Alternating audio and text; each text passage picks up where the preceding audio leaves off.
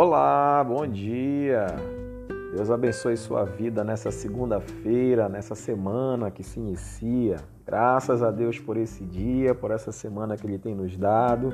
Você que talvez esteja no trabalho, talvez esteja correndo em algum lugar, talvez esteja na rua, com alguns afazeres listados para esse dia.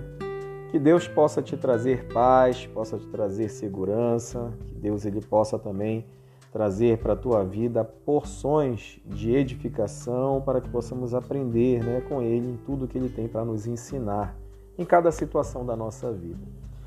Uma abençoada segunda-feira para você. Ontem, dia dos pais, né? então também um grande abraço para todos os pais. Como nós não temos o áudio no, no, final de semana, nem no sábado, nem no domingo. Eu estou desejando hoje, então, um feliz Dia dos Pais para aqueles que são pais e que vivem essa aventura né, de criar, de educar, de amar os seus filhos. Eu louvo a Deus pela vida dos meus dois filhos. Eu sou pai do Pedro, que tem 12 anos, e eu sou pai do Paulo, que tem 6 anos. Até caberia uma menina, mas a esposa não deixou. Queridos, Hoje é um dia de devocional, temos uma reflexão que está sobre a vida de Jonas. Então, o tema de hoje é lições de Jonas. Eu queria aqui então pontuar a referência que está no livro de Jonas, capítulo 2, verso 2, que diz assim: Na minha angústia clamei ao Senhor e ele me respondeu. O nosso devocional de hoje ele fala então sobre a história de Jonas e ele enfatiza como sendo uma das histórias mais discutidas e um dos relatos mais fascinantes da Bíblia. É, de todos os debates, uma coisa é certa: Jonas ele fez uma análise de alma naquele mal cheiroso hotel subaquático que ele esteve. Todos sabem que Jonas ele ficou na barriga de um peixe e nesse momento em que ele ficou lá, ele teve muita reflexão de vida, ele fez uma autoanálise e ele também abriu seu coração para Deus. Nós temos que aprender nesse momento que Jonas viveu e trazer para nós, para a nossa vida, para o momento que nós estamos vivendo, que tipo de lições nós precisamos aprender. Porque todos nós podemos nos identificar com Jonas em algum momento. Algumas vezes a vida ela simplesmente vai mal. E quando isso ocorre, como foi o caso de Jonas, nós precisamos fazer algumas perguntas difíceis. Essas perguntas elas nos servem para fazer essa autoanálise, essa auto né, verificação a respeito do que está acontecendo e que parcela de culpa nós temos em relação a isso. É, é, é tão importante essa autoanálise, essa avaliação na situação em que a gente vive, porque é imprescindível que nós alcancemos respostas. Infelizmente, às vezes na autoanálise, nós temos dois caminhos extremos.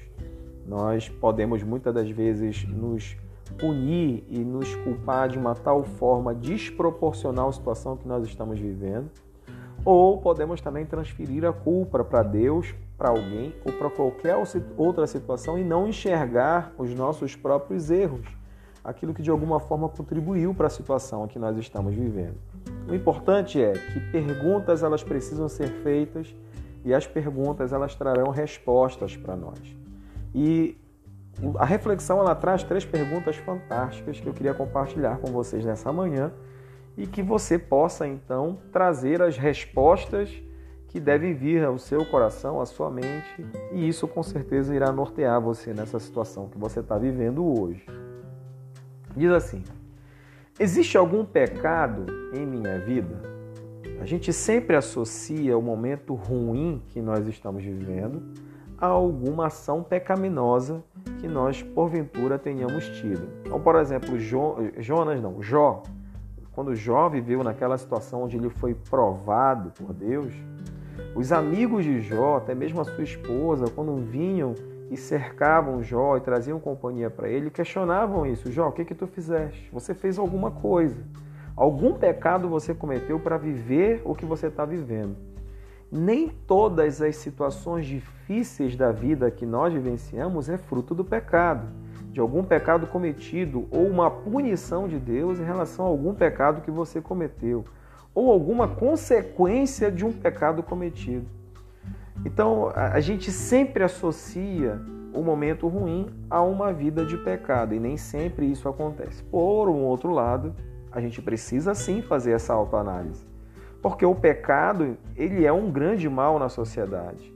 E a própria palavra de Deus diz que o salário do pecado é a morte. E esse salário não foi reajustado, ele continua matando, continua separando. Então é muito importante nós fazermos sim essa pergunta é, será que existe algo em mim que está em, em, não conformidade com aquilo que Deus espera?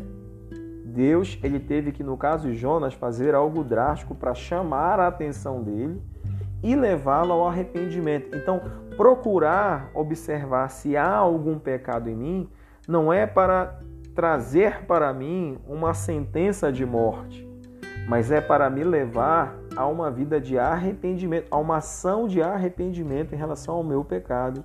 E quando eu me arrependo do meu pecado, eu sempre vou encontrar o perdão.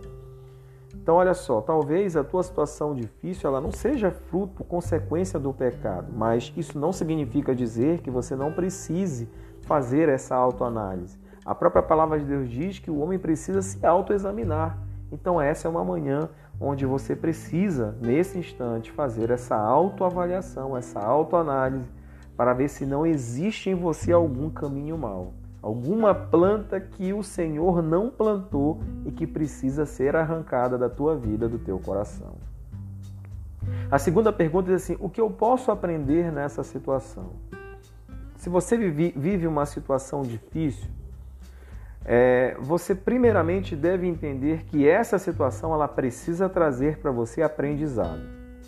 No caso de Jonas, ele não queria que os ninivitas tivessem uma segunda chance. Então Jonas precisava aprender a compartilhar a compaixão de Deus para com os perdidos. Toda situação difícil vai trazer aprendizado para nós. E muito mais do que o problema em si, mas é o que ele agrega de valor à minha vida. E aí é um ponto muito importante.